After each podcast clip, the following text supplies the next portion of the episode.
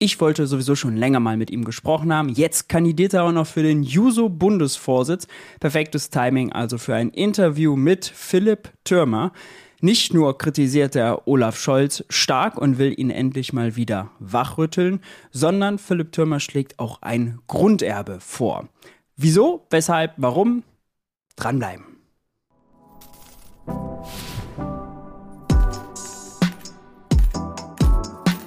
Hi und herzlich willkommen bei Geld für die Welt. Ich bin Maurice und in diesem Interview geht es um die Ampel. Wie schlägt sich eigentlich die Ampel? Wir klappern die üblichen Themen ab. Industriestrompreis, Netzentgelt, Kindergrundsicherung, Wachstumschancengesetz und, und, und. Und sprechen auch über ein paar, naja, sagen wir mal, hm, ambitioniertere Vorschläge, wie zum Beispiel eine Erbschaftssteuer von 90 Prozent oder den Vorschlag eines Grunderbes. Und zwar sprechen wir darüber mit Philipp Türmer. Philipp Türmer ist seit sechs Jahren im Juso-Bundesvorstand, ist studierter Ökonom und Jurist und hat jetzt vor kurzem noch seine Kandidatur für den Juso-Bundesvorsitz verkündet. Gewählt wird im November. Also, ich bin gespannt. Starten wir gleich rein. Hey Philipp, schön, dass du da bist. Danke, dass du dir die Zeit nimmst. Äh, Im Interview mit dem Tagesspiegel, lass uns gleich reinstarten, hast du zuletzt äh, gesagt, Olaf Scholz müsste mal wieder wachgerüttelt werden und sein sozialdemokratisches Herz wieder stärker zum Schlagen gebracht werden. Jetzt äh, verrat uns doch mal, woran merkt man denn, dass Olaf schläft?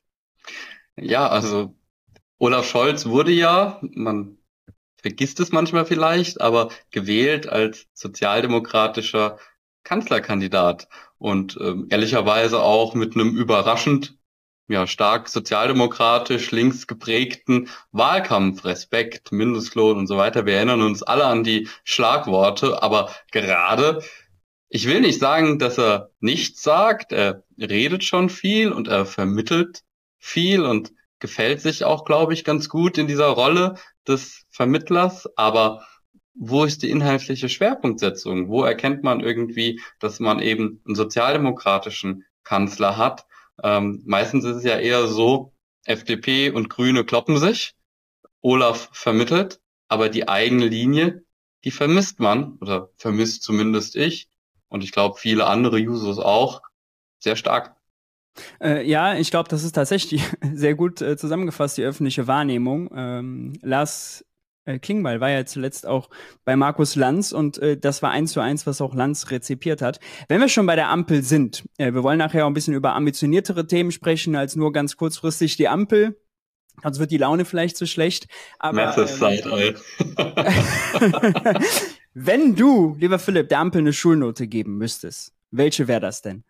Ähm, ja, da würde ich, glaube ich, ähm, an eine Schulnote anknüpfen, die mal äh, eine andere Juso-Bundesvorsitzende Presse öffentlich recht wahrnehmbar verteilt hat und mit einer 4 Minus gehen. Denn man muss ja ehrlicherweise sagen, es gibt auch den ein oder anderen Lichtblick, die Abschaffung von 219a, die Cannabis-Legalisierung, aber vor allen Dingen im Bereich Flucht und Migration oder Haushalt, wenn wir uns die Haushaltskürzungen da gerade anschauen, beim BAföG, in der politischen Bildung, Halbierung der Mittel für die Bahn. Also da ist schon sehr viel Nachholbedarf. Dazu noch eine häufig von vielen als katastrophal wahrgenommene Kommunikation. Also ich glaube, mit einer 4 Minus bist da ganz gut bedient. Äh, eine ehemalige Kunstlehrerin hat mal zu mir gesagt, als wir die gleiche Note gegeben hat. Aber da ist noch Potenzial für eine 4 Plus drinne. Das war sehr motivierend. Äh, hoffe ich, dass es für die Ampel besser ausgeht als für mich. Ich habe die 4 Minus gehalten. Ich muss heute sagen, die, die 4 Minus hört sich jetzt schlecht an. Als ich nur Schüler war, war die 4 Minus eigentlich total in Ordnung, weil also ein gutes Pferd springt nur so hoch, wie es muss, ja. da hat das geklappt.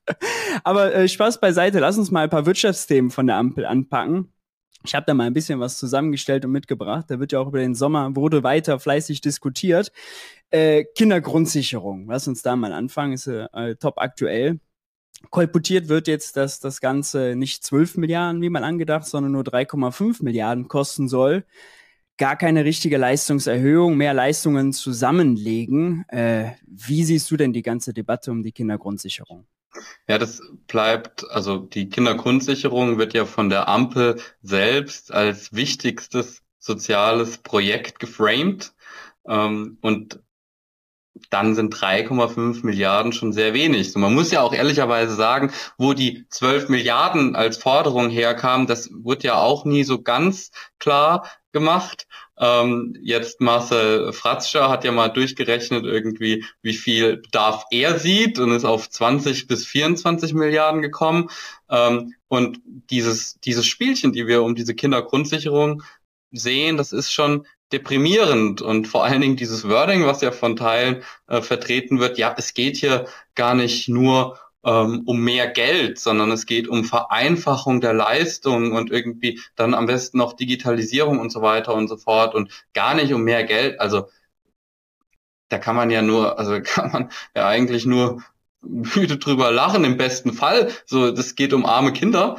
Ähm, und natürlich hilft, um aus Armut rauszukommen, mehr Geld. Also ist ja offensichtlich. Das ist das also zentrale Mittel, den Leuten mehr Geld zu geben, damit sie aus der Armut rauskommen. Jetzt sehen wir noch dieses ganz unwürdige rassistische Schauspiel von Christian Lindner, der jetzt hier irgendwie versucht äh, zu irgendwie zu relativieren, äh, dass das mit der Kinderarmut ja gar nicht so schlimm wäre, weil vor allen Dingen ähm, erst recht ja kürzlich eingewanderte Familien ähm, betroffen wären. Also ganz großer rassistischer Bullshit. Das muss man prinzipiell beantworten. Man muss einfach sagen, in einem derart reichen Land wie Deutschland, da darf kein Kind in Armut leben und dann kostet es halt so viel, wie es kostet. Und der Paritätische Wohlfahrtsverbund, der fordert, glaube ich, 573 oder 72 Euro äh, Höhe Kindergeld. Da sind wir ganz weit davon weg. Ich habe es mir hier aufgeschrieben. Gerade sind wir bei 227 bis 250 Euro. Da besteht ganz viel Luft nach oben und dieses ganze Gerede von äh, Verwaltungsvereinfachung und so Unsinn. Gibt den Leuten mehr Geld und dann sind sie nicht mehr arm. Ja, äh, das DIW hat ja auch mit äh, der Diakonie jetzt vorgestellt, die Folgekosten oder der ja, mal gegenübergestellt, die Folgekosten ne? von Kinderarmut, genau, 100 Milliarden aufwärts. Äh, also man muss äh, sagen, jeder Euro ist da äh, ein gut investierter Euro und das schon so zu sagen, zu rechnen, ist eigentlich auch schon, mich beklemmt das immer so ein bisschen, weil, also Kinder sollen nicht arm sein, weil das ein Zeichen zivilisatorischen Fortschritts ist, weil wir die größte Volkswirtschaft Europas sind und ein bisschen was Anstand haben sollten.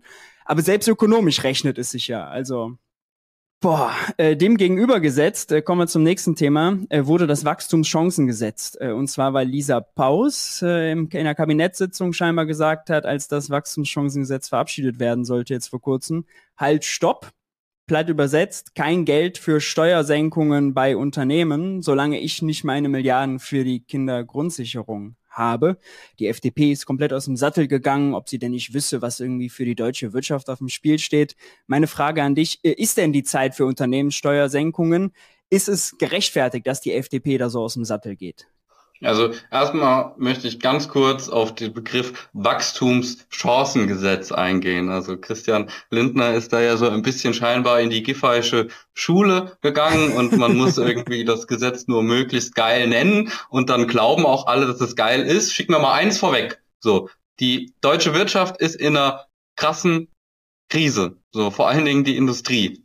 Und sechs Milliarden Euro, das ist, also Ehrlicher wäre gewesen, es schlechter Witzgesetz zu nennen, weil sechs Milliarden Euro, die mit der Gießkanne, also nicht ganz mit der Gießkanne, aber nahezu, jedenfalls nicht wirklich zielgenau. Wenn man sechs Milliarden so wenig ausgibt, dann müsste man es wenigstens zielgenau ausgeben, die man dafür ausgibt, irgendwie die Wir dieses Wachstum zu bringen. Also dieses Gesetz bringt auf gar keinen Fall Wachstum. Das ist ein reines symbolpolitisches Projekt, damit Christian Lindner seiner Base erzählen kann, oh, schaut her, ich habe Steuersenkung durchgesetzt. Die allermeisten Unternehmen werden kaum was von diesen Steuersenkungen merken und es wird sie kaum entlasten. Und ich will auch gar nicht sagen, dass ich per se dagegen bin, beispielsweise auch Steuern zu senken, um Forschung zu ermöglichen und so weiter und so fort. Ähm, ich will das nicht per se ausschließen, dass das in manchen Fällen ähm, sinnvoll sein kann. Ähm, vielleicht auch mal ein Verlustvertrag, das haben wir auch alles bei Corona gemacht. Das hat auch da, hat da auch Sinn ergeben. Aber in der aktuellen Situation, unter den Bedingungen der Schuldenbremse, wo man ja wirklich sagen muss, man kann nur das ausgeben, was man einnimmt. Dann ist es natürlich fatal, diese sechs Milliarden, die man vielleicht sehr gut für andere Projekte gebrauchen könnte, etwa für die Kindergrundsicherung aufzugeben. Und dann finde ich es auch irgendwie inhaltlich legitim, das miteinander zu verknüpfen, um darauf einfach mal aufmerksam zu machen, dass das Geld, was man da ausgibt, ohne Sinn und Verstand natürlich an anderer Ecke fehlt. Ich glaube, Dazu muss man ja auch ehrlicherweise sagen, da kommt noch so ein bisschen Machtkampf innerhalb der Grünen dazu, so äh, irgendwie Robert Habecks äh, Urlaub nutzen, um dann mal so ein Statement zu setzen, irgendwie. Ähm, also ich glaube, das kommt schon auch noch dazu. Aber grundsätzlich ist es schon legitim, mal die Frage zu stellen, ob das gerade die richtige Schwerpunktsetzung ist. Äh, in der besagten Landsendung äh, eben war man sich eigentlich einig, nein, also arme Kinder und gute Wirtschaft hat doch gar nichts miteinander zu tun. Auch Lars Klingbeil hat da eingestimmt. Aber mein erster Gedanke war auch, hallo, Schuldenbremse, unter der Schuldenbremse, macht man Geld politisch gewollt, knapp. Ja, ist nicht so, dass irgendwie es dann zu wenig Euros gibt oder man ihn nicht erzeugen könnte, sondern man sagt einfach politisch, das ist jetzt unsere Spielregel, mehr gibt's nicht. Und also Olaf Scholz und Christian Lindner, die erklären ja auch die Schuldenbremse für sakrosant unter den Bedingungen kann man nachvollziehen, warum eine Familienministerin sagt, halt stopp, bevor es sechs Milliarden für Steuersenkungen gibt. Lass uns erstmal über die Kinder weiterreden, oder? Ja, total. Man muss ja auch sagen, ähm, Politik wird ja nicht in erster Linie im, in Sitzungsräumen in Berlin gemacht, ähm, auch wenn das, glaube ich, viele, die in Sitzungsräumen in Berlin äh, sitzen, denken, sondern es geht ja auch um die öffentliche Debatte. So. Und da ist es ja auf jeden Fall mal gut zu zeigen, aha, okay, sechs Milliarden sind da für, ja, für letztendlich liberale Symbolpolitik, nennen wir es wie es ist. So, es ist nicht mehr. Das ist okay. So einmal für, für die Seele der FDP ballern wir einfach so sechs Milliarden Euro raus, die nicht besonders viel bringen. Und für arme Kinder sind 3,5 Milliarden da. Es ist lächerlich. Und dann kann man darauf auch mal hinweisen, auch wenn es dann ein bisschen kracht. Auch wenn es mal weh tut. Äh, Wo es auch kracht äh, oder krachen wird wahrscheinlich, ist das Thema Industriestrompreis. Scholz und Lindner sind dagegen. Robert Habeck macht das eigentlich zu seinem neuen Prestigeprojekt, sagt, das ist notwendig. Da hat interessanterweise Klingbeil auch mal Position bezogen gegen den Kanzler auf Robert Habecks Seite, hat auch einen Industriestrompreis gefordert, Saskia Esken auch. Äh, wo sortierst du dich da ein? Ja, also ich würde mich sehr freuen, wenn Olaf Scholz sich einfach wieder daran erinnert, was er im Wahlkampf gesagt hat. Da hat er einen Industriestrompreis in Höhe von vier Cent gefordert. Jetzt kann man drüber diskutieren, wie hoch der Industriestrompreis am Ende sein muss. Da will ich jetzt nicht, also will ich mir jetzt nicht anmaßen, genau den richtigen Centbetrag zu finden, auch wenn ich die Argumentation rund um die vier Cent äh, erstmal überzeugend fand. Und ich glaube ja meinem Kanzler bei dem, was er mal gesagt hat. Ähm, aber es ist ja ganz klar, wir sind jetzt in der Situation, dass wir irgendwie sicherstellen müssen, dass unsere Industrie, vor allen Dingen der energieintensive Bereich, überlebt. So. So ist es. So, dann natürlich, die werden jetzt nicht massenweise abwandern, was sie immer erzählen, na, aber die werden im Zweifel, und das sehen wir gerade schon ganz massiv, einfach woanders investieren, gerade in den energieintensiven Bereichen, im Bereich der Grundstoffherstellung und so weiter und so fort. Und da hängen massenweise Jobs dran. Und wir können die Leute, die dort arbeiten, häufig ganz gut bezahlt, viel besser als in anderen Branchen, jetzt ja nicht dafür in Geiselhaft nehmen, dass die Politik es über Jahre verschlafen hat, den, die erneuerbaren Energien auszubauen, die Netze auszubauen und so weiter und so fort. Wir wissen alle, gibt es genug erneuerbare Energie, würden wir die Speicherproblematik lösen und so weiter und so fort, hätten wir einen niedrigen Strompreis, machen andere Länder vor. So, haben wir verpennt, Jetzt müssen wir irgendwie dafür sorgen, dass die Unternehmen so lange durchhalten. Und da geht es mir nicht um die EigentümerInnen der Unternehmen. Die können wir gerne in die Pflicht nehmen. Das kann man auch meinetwegen über irgendwelche Verträge regeln, dass sie das irgendwann mal später zurückzahlen. Alles fein. Mir geht es um die Arbeitsplätze dort. So, mir geht es darum, dass wir dafür sorgen, dass die überleben, bis wir die erneuerbaren Energien und die niedrigen Energiepreise haben. Und ähm, das ist eigentlich ein gutes Thema für einen sozialdemokratischen Kanzler. Ähm, hoffen wir, dass er das auch wieder für sich entdeckt. Aber ich bin ehrlicherweise ganz zuversichtlich. Äh, vielleicht schaffen wir es da wirklich mal ein deutliches Zeichen auch als Partei zu setzen. Ja, äh, auf jeden Fall interessant, äh, gerade weil Olaf Scholz ja selber in der ARD-Wahlkampfarena noch die 4 Cent gefordert hat. Und interessant, dass du sagst, äh, man kann ja Bedingungen machen, man kann ja Konditionalitäten. Habeck hat das mal nur so angerissen, so nach dem Motto, müssen schon Tariflöhne äh, gezahlt werden, es muss irgendwie ein Bekenntnis geben, dazu 45 klimaneutral zu werden. Kann man sich ja vieles überlegen. Gibt sicherlich auch was, wo Sozialdemokraten dann andere Schwerpunkte setzen als Grüne. Aber das wäre ja mal ein guter Hebel, um in die Industrie äh, noch mal stärker hineinzuwirken politisch und äh, für Verbesserungen zu sorgen. Ja, kann ich nur unterschreiben. Und Tarifbindung ähm, ist meiner Ansicht nach, muss eh immer zur Bedingung werden, wenn, äh, wenn der Staat irgendwie Unternehmen ähm, aushilft. So war auch unsere Forderung damals als Jusos schon während Corona. Das muss das Mindeste sein, das nach Tarif bezahlt wird. Vor allen Dingen dann, wenn sich bis heute immer, immer mehr Unternehmen es sich ja ganz besonders einfach machen mit ihren OT-Mitgliedschaften, also irgendwie alle alle Vorteile der Arbeitgeberinnenvertretung nutzen, aber dann keinen Tarif zahlen. So, umso wichtig, also die sollte man eh verbieten. Ähm, man muss alles dafür tun, ähm, dass irgendwie Tarifbindung hergestellt wird und natürlich auch an dieser Stelle. Äh, ähnliches Thema ist das Thema Netzentgelte. Mhm, gerade die nördlichen und die östlichen Bundesländer, Brandenburg, Mecklenburg-Vorpommern und Co., die haben besonders viel Windkraft. Die sind eigentlich Musterschüler, was erneuerbare Energien angeht. Weil die aber so viel Windkraft haben, müssen die auch mehr Geld in ihre Netze stecken, müssen leistungsfähiger sein und die brauchen nun mal mehr davon. Das wiederum bedeutet, die Netzentgelte müssen da höher sein, damit die das darüber finanzieren. Jetzt beschweren die sich natürlich, dass obwohl die Musterschüler sind, da die Stromkosten höher als äh, unten in Baden-Württemberg oder in Bayern, wo man eher nicht äh, das Gegenteil vom Musterschüler ist, eher der Klassenclown. Bisher hält sich Olaf Scholz da zurück. Äh, Markus Söder hält sich, äh, hält stramm dagegen. Der will auf gar keinen Fall irgendeine Lösung. Die Nord- und die äh, Ostländer wollen unbedingt eine. Was machen? Genau. Also die, die Netzentgelte sind spannend, denn ähm, im Moment ist ja vor allen Dingen auch so, wenn, wenn quasi ja, zu viel Wind ist ja, im Norden, kommt häufig in Mecklenburg-Vorpommern vor.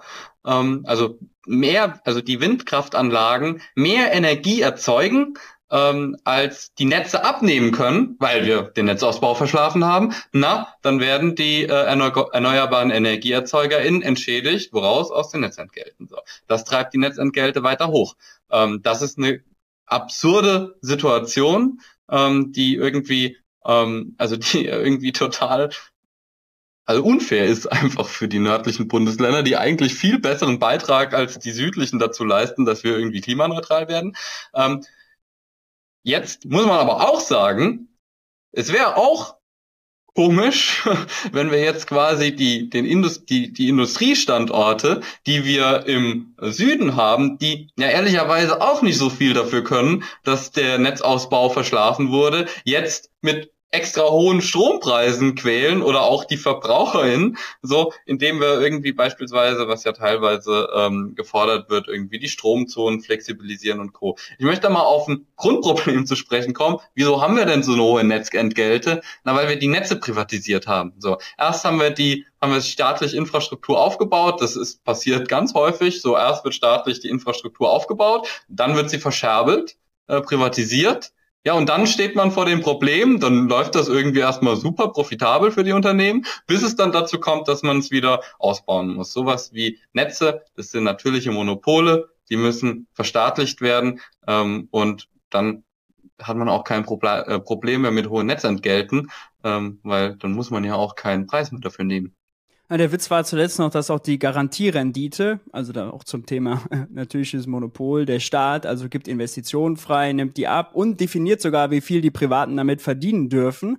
Und die äh, Bundesnetzagentur hat die Garantierendite erhöht, weil ja der Zins gestiegen ist. Also die Netzbetreiber verdienen quasi jetzt mehr, wenn sie Geld einfach liegen lassen, statt in den Ausbau von Netzen zu investieren. Und damit man das bisschen schmack geschmackvoller macht, dürfen die jetzt sozusagen die Netzentgelte anheben und noch mehr Profite damit machen. Äh, das zeigt ganz schön äh, den Widerspruch äh, und die falschen Anreize, die es gibt, wenn man privatisiert.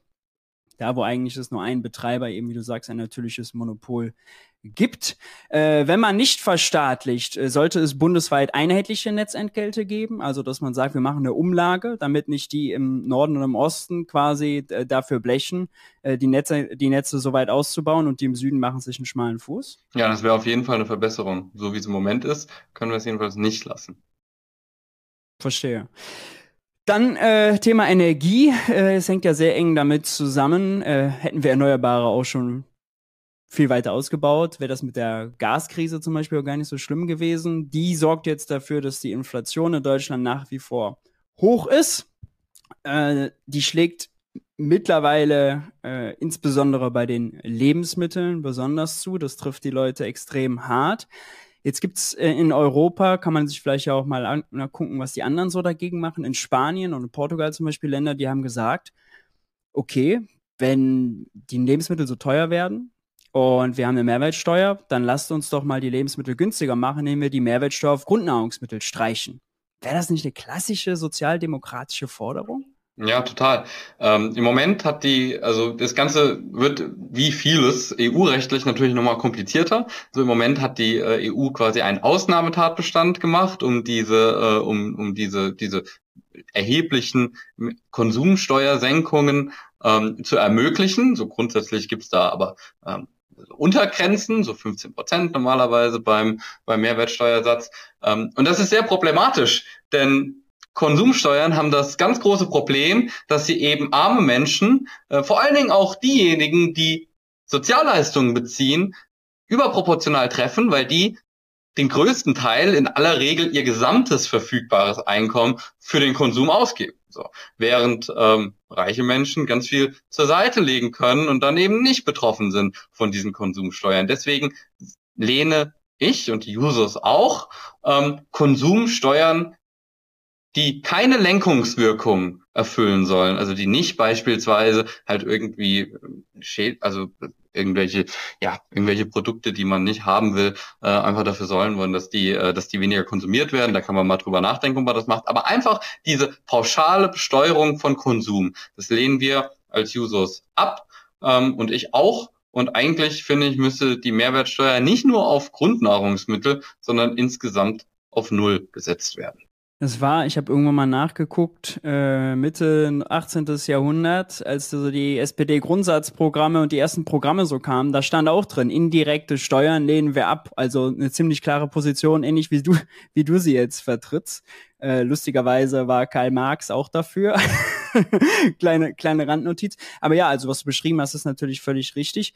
Äh, ich verstehe dich aber trotzdem, also Grundnahrungsmittel temporär die Mehrwertsteuer streichen, hieltest du auch für sinnvoll. Total.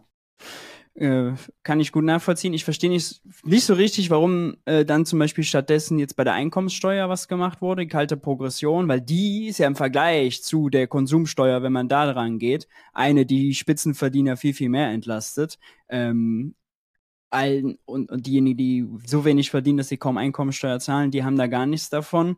Äh, von daher, die haben ein bisschen in die Röhre geguckt. Anderes Thema, bevor ich ins Schwafeln komme, Mindestlohn. Das war eines der zentralen Versprechen des Respektkanzlers, den einmalig mit einer Gesetzesintervention auf 12 Euro anzuheben.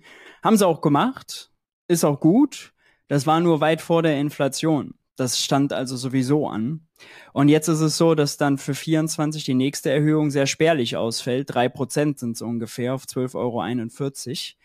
Und da hat die Mindestlohnkommission, die Andrea Nahles damals gegründet hat als Arbeitsministerin, äh, der Regierung einen ziemlichen Streich gespielt. Die haben nämlich in die Trickkiste gegriffen, haben die Tariflohnentwicklung, die normalerweise maßgebend ist dafür, wie viel wird der Mindestlohn angehoben, nicht auf die 12 Euro angewendet, sondern auf die 10,45, auf den alten Wert.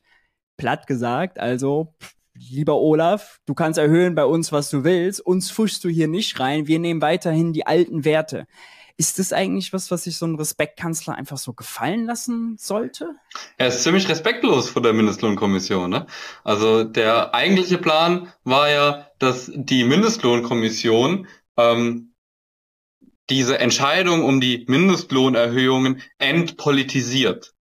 Ich würde schon mal an die Prämisse ein Fragezeichen machen, ob es möglich ist, die Entscheidung, ob Menschen von ihrem Lohn leben können, zu entpolitisieren. Ich finde, das ist eine grundpolitische Entscheidung. So. Aber selbst an ihrem eigenen Anspruch gemessen macht die Mindestlohnkommission rund um Lars Feld und die Arbeitgeberinnenvertreter das komplette Gegenteil. Also sie politisiert sich selbst und konterkariert die demokratische Entscheidung des Bundestags, der ja wohl über der Mindestlohnkommission steht in der, in der demokratischen Hierarchie. Also muss man kein Jurist dafür sein, um das zu wissen, ähm, konterkariert sie das und sorgt dafür, ähm, letztendlich die Mindestlohnerhöhung durch die Hintertür nach und nach wieder ausfäden zu lassen. So, das wäre eigentlich der Punkt gewesen, wo man hätte sagen können und meiner Ansicht nach auch müssen, wir machen den Laden zu. So, also wenn ihr euren Job so begreift, dann brauchen wir euch auch nicht mehr. Meiner Ansicht nach muss der Mindestlohn erhöht werden. Ich würde sagen, 15 Euro wäre eine gute Benchmark. Ähm, und ja, dann brauchen wir auch nicht mehr diese Mindestlohnkommission. So eine Mindestlohnkommission, die braucht auf jeden Fall niemand. Also quasi einmalig äh, das Niveau erhöhen und dann regelgebunden meinetwegen mit der Tariflohnentwicklung weiter, aber dass man einmalig von diesem Jahr zu Beginn, als man es eingeführt hat, viel zu niedrigen Niveau eben wegkommt, ja. Dann hätte man äh, übrigens auch sich äh, die wahrscheinliche Peinlichkeit erspart, dass äh, bald ja die EU-Richtlinie greift, die armutsfeste Mindestlöhne in Europa sicherstellen soll. Und das bedeutete für Deutschland nächstes Jahr irgendwie 13,50 Euro und danach 14 Euro. Das wird irgendwie ziemlich peinlich, wenn Christian Lindner und Olaf Scholz sich ganze Zeit als Europäer da äh, hochjubeln und betiteln und dann man gegen so eine, gegen den Geist mindestens, ob es dann nachher formal so ist, äh, aber mindestens gegen den Geist so einer EU-Richtlinie, eigentlich einer fortschrittlichen EU-Richtlinie, verstößt, oder? Ja, vor allen Dingen, weil diese EU-Richtlinie ähm, endlich mal eine Errungenschaft ist der EU, die also wirklich ja mal den, der allen zugutekommt. Ne? Also das ist ja immer die große Forderung, ähm, dass wir irgendwie die Europäische Union, die ja sehr wirtschaftslastig, also sehr wirtschaftsfreundlich in ihrer Grundkonzeption ist, ähm, dass wir daraus mal eine soziale Union machen, ne? was wir immer so betiteln. Ähm, und diese Mindestlohnrichtlinie ist ein erster wichtiger Schritt in diese Richtung. Und dann dahinter zurückzufallen, ja, peinlich trifft es, glaube ich, als Begriff dafür hervorragend. Lass uns noch mal ganz kurz zurück zu deinem Interview, was ich ganz am Anfang erwähnt habe. Äh, ich lese mal kurz ein Zitat vor. Ähm, wir müssen wieder stärker Verteilungskämpfe führen, sagst du. Wir müssen also raus aus den politischen Kulturkämpfen, die uns die politische Rechte und die Konservativen aufzwängen. In Deutschland steigt die Vermögensungleichheit. Da müssen wir ran. Nötig ist eine Erbschaftssteuer von 90 Prozent für Multimillionäre bei einem Grunderbe für alle. Das ist wahrscheinlich eine Forderung, die noch gar nicht alle überhaupt schon mal gehört haben.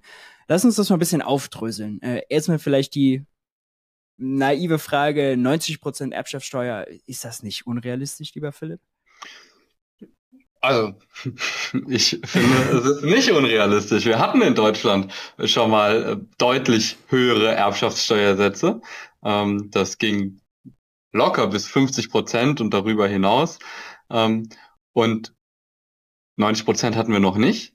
Aber wir hatten auch in diesem Land noch nie eine derart krasse Vermögensungleichheit wie im Moment. So. Die Vermögensungleichheit in Deutschland, die ist auf dem Stand von vor dem Ersten Weltkrieg, als Deutschland noch einen Kaiser hatte. So, da sind wir gerade. Also wir sind wirklich in einer Situation, in der es einen Geldadel gibt. Das kann ich nicht anders benennen. Das sind einfach Menschen, die erben aberwitzige Summen.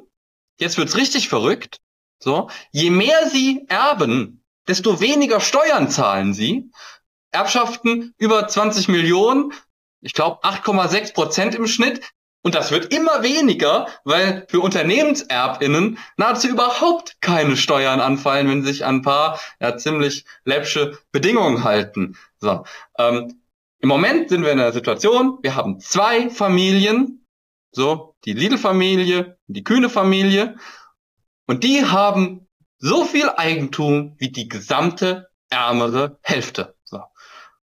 Und dann brauchen wir auch ordentliche Maßnahmen. Und ich sage nicht, dass jeder 90 Prozent Erbschaftssteuer zahlen muss. Unsinn. Da können wir gerne mit großen Freibeträgen arbeiten äh, und dann erhöht man das irgendwie meinetwegen in 10 Prozent Schritten für jede Million, die man zusätzlich erbt. So, dann kann man immer noch wahnsinnig viel vererben. Ähm, das ist, da muss sich keiner darum Sorgen machen, dass das eigen, dass irgendwie das Häuschen der Oma, außer es ist ein Schloss, so, ähm, das, also wenn, wenn das Häuschen der Oma ein Schloss ist, ja, okay, gut, dann ist es vielleicht aber auch sinnvoll, das zu besteuern. Ähm, genau, aber da muss sich keiner darum Sorgen machen, dass es hier um das Häuschen der Oma geht. Da geht es einfach um eine ganz zentrale Gerechtigkeitsfrage. Und deswegen, glaube ich, müssen wir unbedingt an die Erbschaftssteuer ran. Und dann ist die Frage, was machen wir mit dem Geld? Ja? Also das wird zu enormen Einnahmen führen. Ähm, die würden im Moment nach aktuellem äh, nach aktuellem Regime vor allen Dingen bei den Ländern anfallen. Die können es auch bitter gebrauchen. Für die äh, kickt nämlich die Schuldenbremse nochmal viel härter als für den Bund. Äh, trotzdem wären es enorme Einnahmen. Da könnte man dann bestimmt auch mal drüber reden, wie man die neu verteilt ähm, zwischen Bund und Ländern. Äh, die, ich glaube, die Länder wären insgeheim heilfroh, wenn sie da endlich mal ein paar Einnahmen bekämen, außer Bayern Baden-Württemberg, die schwimmen im Geld. Ähm, wie auch immer. Also was machen wir da mit dem Geld? Teilweise einfach dafür, den Staat zu finanzieren, so auszufinanzieren. Das ist total sinnvoll. Aber warum sagen wir nicht, das, was Generationen irgendwie vor uns erarbeitet haben? So, das ist ja nichts anderes als das Vermögen. So, also jedenfalls in der marxistischen Betrachtungsweise ist äh, Vermögen ja nichts anderes als irgendwie der Ertrag der Arbeit der Vergangenheit. Und das hat die Gesellschaft insgesamt erarbeitet. Okay. Und dann geben wir es zu gleichen Teilen an alle Mitglieder der Gesellschaft wieder zurück. Damit ist nicht die Ungleichheit gelöst. Damit ist, damit adressieren wir nicht jedes Problem. Wir werden durch die Grund, durch das Grunderbe nicht die Bildungsungerechtigkeit klären. Wir werden auch nicht dadurch klären, dass die einen vielleicht was Besseres mit dem Geld anfangen als die anderen. Aber immerhin hat jeder mal irgendwie ein Startkapital. Ob er dann was Gutes daraus macht oder nicht, das ist ja ihm oder ihr überlassen. Und deswegen finde ich die Vorstellung gut, das miteinander zu verknüpfen. Hohe Steuern, gleichzeitig Grunderbe für alle. Ohne zu sagen, dass das irgendwie eine Sozialmaßnahme ist, die irgendwie ein Allheilsbringer wäre. Nee, das ist eine Antwort darauf, was machen wir mit dem, was die Generationen vor uns erarbeitet haben und ja irgendwie auch uns allen zusteht. Also ein bisschen in die Richtung äh, der SPD, äh, nee, der äh, Ostbeauftragte der Ampel sogar, ja, im ja, Kanzleramt sogar, äh, aber SPD-Politiker, ähm, Carsten Schneider, der hat das ja mal vorgeschlagen, 20.000 zum 18. Geburtstag war so ein bisschen der Slogan. Ähm, das ist jetzt was, an was du da auch so ungefähr gedacht hast. Na, Piketty, ähm, also Carsten Schneider hat sich hat sich nicht selbst ausgedacht. muss, muss man, glaube ich, wird er auch selber Das ist ein zugeben. Vorschlag, glaube ich, der aus dem DEW-Papier gekommen ist und den ja. hat er und die Zahlen hat er auch aufgegriffen, genau. Würde 15 Milliarden kosten, diese ja, Piketty, äh, 20.000. Piketty hat, glaube ich, im Kapital fürs 21. Jahrhundert ähm, ein Grunderbe von 120.000 pro Person gefordert. Das ginge schon deutlich mehr in die Richtung, ähm, die ich mir vorstellen würde. Also 20.000 sind meiner Ansicht nach auf jeden Fall zu wenig. Ähm, und wie gesagt, ich möchte es ja auch mit deutlich höheren Erbschaftssteuersätzen verknüpfen als ähm, mhm. der Vorschlag von Carsten Schneider um DIW. Nichtsdestotrotz, es hat mal den Debattenraum erweitert. Ne? Es ist mal wirklich eine neue Idee, über die man diskutieren kann. Und deshalb finde ich es super spannend. Stellt sich dann nicht äh, die Frage, warum bis zum 18. Geburtstag warten, warum nicht sofort die Kohle auszahlen, warum nicht äh, irgendwie das Kindergeld erhöhen? Ja, also äh, ich habe ja MMT sozusagen von dir gelernt. Und äh, deswegen äh, glaube ich, dass hier alle, die dem Kanal folgen und dass du das viel besser erklären kannst, dass wenn man das eine macht, man das andere nicht unterlassen muss. Ähm, und deswegen, ja, wir brauchen ein höheres Kindergeld, aber wir sollten das Grunderbe trotzdem einführen. Verstehe. Also es ist ein ambitionierterer Vorschlag, der in einer, sagen wir mal, idealeren Welt. Das ist nichts, was du jetzt erwartest, was äh, die Ampel sich auf die Tagesordnung packt äh, und am Kabinetttisch bespricht.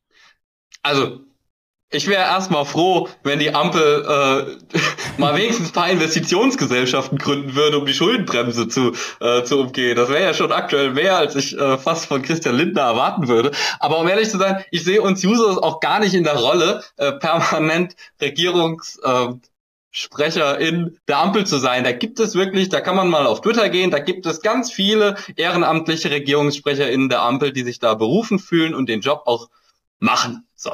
Ähm, wir als Users, wir, wir stehen ja für was anderes, ne? Wir wollen gesellschaftliche Debatten vorantreiben. Wir wollen neue Impulse setzen. So, wir wollen uns nicht überlegen, wo, in welcher Gesellschaft wollen wir in den nächsten zwei, drei Jahren leben. So, wir wollen uns überlegen, wo wollen wir denn in 10, 20, 30 Jahren hin? Und in dem Zeitraum da hoffe ich, dass wir dann sagen können, das mit dem Grunderbe und das mit den hohen Erbschaftssteuern hat geklappt. Denn diese Frage der massiven Vermögensungleichheit halte ich wirklich für eine, die unsere Generation unser ganzes Leben lang begleiten wird. Und die Frage, wie ändern wir was daran? Sehr spannend, weil du gerade die Schuldenbremse ansprichst. Äh, lass uns auch noch mal ganz kurz äh, darüber sprechen. Ricarda Lang von den Grünen äh, hatte das gefordert, jetzt äh, zuletzt. Äh, lasst uns doch an der Schuldenbremse vorbei, im wahrsten Sinne des Wortes, äh, die Bahn zum Beispiel und die BIMA, die Bundesanstalt für Immobilienaufgaben, ausstatten mit mehr Eigenkapital. Äh, das ist schuldenbremsenkonform, ist nicht mal sozusagen es umgeht die Schuldenbremse, aber umgehen ist eigentlich ein falscher Begriff. Das klingt so hinterlistig verboten, denn es ist einfach legal und legitim. Äh, damit die das Geld dann wiederum investieren, denn ja, Bahn und Sozialwohnungen, da haben wir schon so ein bisschen Bedarf. Jetzt hat allerdings die Bauministerin, Clara Geiwitz, äh, das niedergeschmettert, hat gesagt, nee, also äh, mit ihr nicht zu machen. Sie will lieber die Schuldenbremse achten, keine Schleichwege um die Schuldenbremse herum. Die Bauministerin soll aber auch dafür sorgen, dass 400.000 Wohnungen gebaut werden. Letztes Jahr waren es 300.000. Statt 100.000 Sozialwohnungen 22.000. Also 77 Prozent Zielverfehlung. Wie ist das einzuschätzen? Ja, also mir wurde damals gesagt, wir führen jetzt die Schuldenbremse ein, weil das der FDP so wichtig ist. Und dann halten wir uns eh nicht dran. Ne? Also da gibt es so viele gibt es so viele Möglichkeiten, diese Schuldenbremse zu umgehen, aber das ist halt so wichtig für die FDP und die machen ja auch irgendwie den Lagersprung. Also das waren so die ganzen, die ganzen Wordings damals, als wir Jusos uns schon haben nicht abbringen lassen, um zu sagen, nee, die Schuldenbremse muss raus. Ähm, die Schuldenbremse ist ökonomischer Unsinn. So, wir müssen das Ding abschaffen. Wir müssen es aus der Verfassung raus rausstreichen, das hat da nichts verloren. So vor allen Dingen nicht in der noch viel schlimmeren Fassung, die für die Länder gilt. Die haben ja gar keine Spielräume mehr. Aber bis dahin müssen wir jede Möglichkeit nutzen, um diesen ökonomischen Wahnsinn gerade in der aktuellen Situation so wenigstens abzufedern. So, das heißt, Investitionsgesellschaften mit Kreditermächtigung. Ist nicht super gut, weil am Ende heißt, also wenn man die mit Kreditermächtigung ausstattet, ist das mit sehr viel Eigenständigkeit und Verlust von politischer Kontrolle über diese Gesellschaften verbunden. So. Aber geschenkt, so. Es geht jetzt darum, irgendwie Geld auszugeben und irgendwie handlungsfähig zu bleiben als Staat. Am besten die Schuldenbremse aussetzen. Die wirtschaftliche Situation würde uns genug Rechtfertigungsgründe geben, die Schuldenbremse auszusetzen. So, meinetwegen können wir auch ein Sondervermögen wieder nach dem nächsten beschließen. So, ändert alles nichts daran, dass das langfristige Ziel sein muss, die Schuldenbremse aus dem Grundgesetz zu streichen. Aber bis dahin müssen wir alles tun, um sie auszuhöhlen. Das ist ein klares äh, Statement. Ähm, lass uns mal ganz kurz, weil wir jetzt über den Bau gesprochen haben und den, äh, die Verfehlungen im Wohnungsbau. Gerade bei der BIMA wäre es doch, also, also bietet es sich ja super an. Also der Staat, wenn die Privaten nicht bauen, kann moderne, bezahlbare Sozialwohnungen bauen. Die sind dringend nötig. Letztes Jahr haben wir 14.000 Stück verloren in der Zeit von Inflation und 700.000 Wohnungen, die sowieso fehlen. Ist die Bauministerin da nicht mutig genug? Äh, insbesondere wenn sie dann, sorry, muss ich noch ergänzen, vorschlägt, stattdessen die Energiestandards jetzt zu senken, damit also Bauen nicht so teuer wird, weil man so viel quasi Energieeffizienz da will. Ja, modulares Bauen ist auch noch ein Buzzword, mit dem wir, ähm, ja. in dem wir die Probleme lösen. Ähm, das, das könnte wirklich was bringen. Ähm, wie auch immer. Das die Grundkonzeptionierung, dass wir die BIMA, also dass wir als wir das Bauministerium gegründet haben, grundsätzlich super Idee dass die Beamer, also da wo die ganzen Grundstücke des Staats sind, aber die ist beim Finanzministerium geblieben. Ja.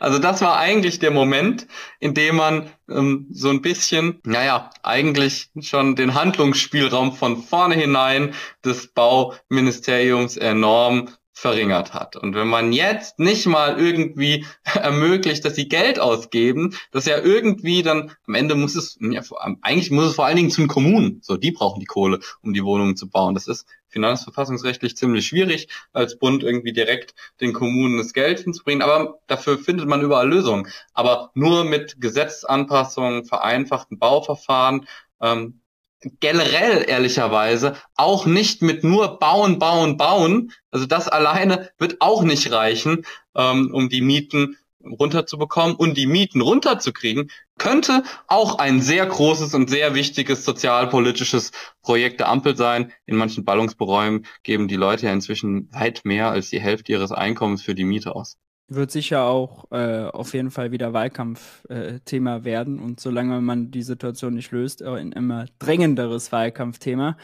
Man könnte gerade sehr günstig zum Beispiel Bonovia verstaatlichen. Also kann man kann sich ja jeder und jede mal den Aktienkurs ähm, anschauen. Selbst selbst wenn man den Marktwert bezahlen würde, wird man im Moment ein paar zehntausend Euro pro Wohnung äh, nur zahlen müssen. Also im Moment absoluter Vorteilspreis. Und der Vorteil ist, das geht an der Schuldenbremse vorbei, weil staatliche Beteiligung sind finanzielle Transaktionen. Da gibt's kein Limit für Christian Lindner. Wir haben einen Deal. Also jetzt, äh, eigentlich muss Christian Lindner dafür sein, oder? ah, sehr schön. Philipp, lass es uns dabei belassen. Ich danke dir, dass äh, du da warst. Ich habe es in der Anleitung schon gesagt, äh, du kandidierst für den äh, Juso-Bundesvorsitz. Äh, dafür viel Erfolg. Danke für deine Zeit. Jetzt verrat uns noch mal, äh, wenn dir Menschen jetzt dir zugehört haben und dir folgen wollen, wo finden die dich denn im Internet? Ja, also ähm, am liebsten auf Instagram. Da heiße ich äh, Galtasar. Ähm, auf ähm, Twitter oder X, ne? äh, was ja irgendwie leider Gottes trotz Elon Musk immer noch relevant ist, heiße ich äh, Philipp Türmer mit Umlaut. Und genauso heiße ich auch auf Facebook, aber da müsst ihr so ungefähr mit zwei bis drei Jahren im Schnitt äh, rechnen, bis ich eure Freundschaftsanfragen dann mal wieder annehme. also Instagram und Twitter, ich pack's beides auch in die Videobeschreibung. Philipp, schön, dass du da warst. Vielen Dankeschön, Dank. hat mir viel Spaß gemacht. Soweit also das Interview mit Philipp.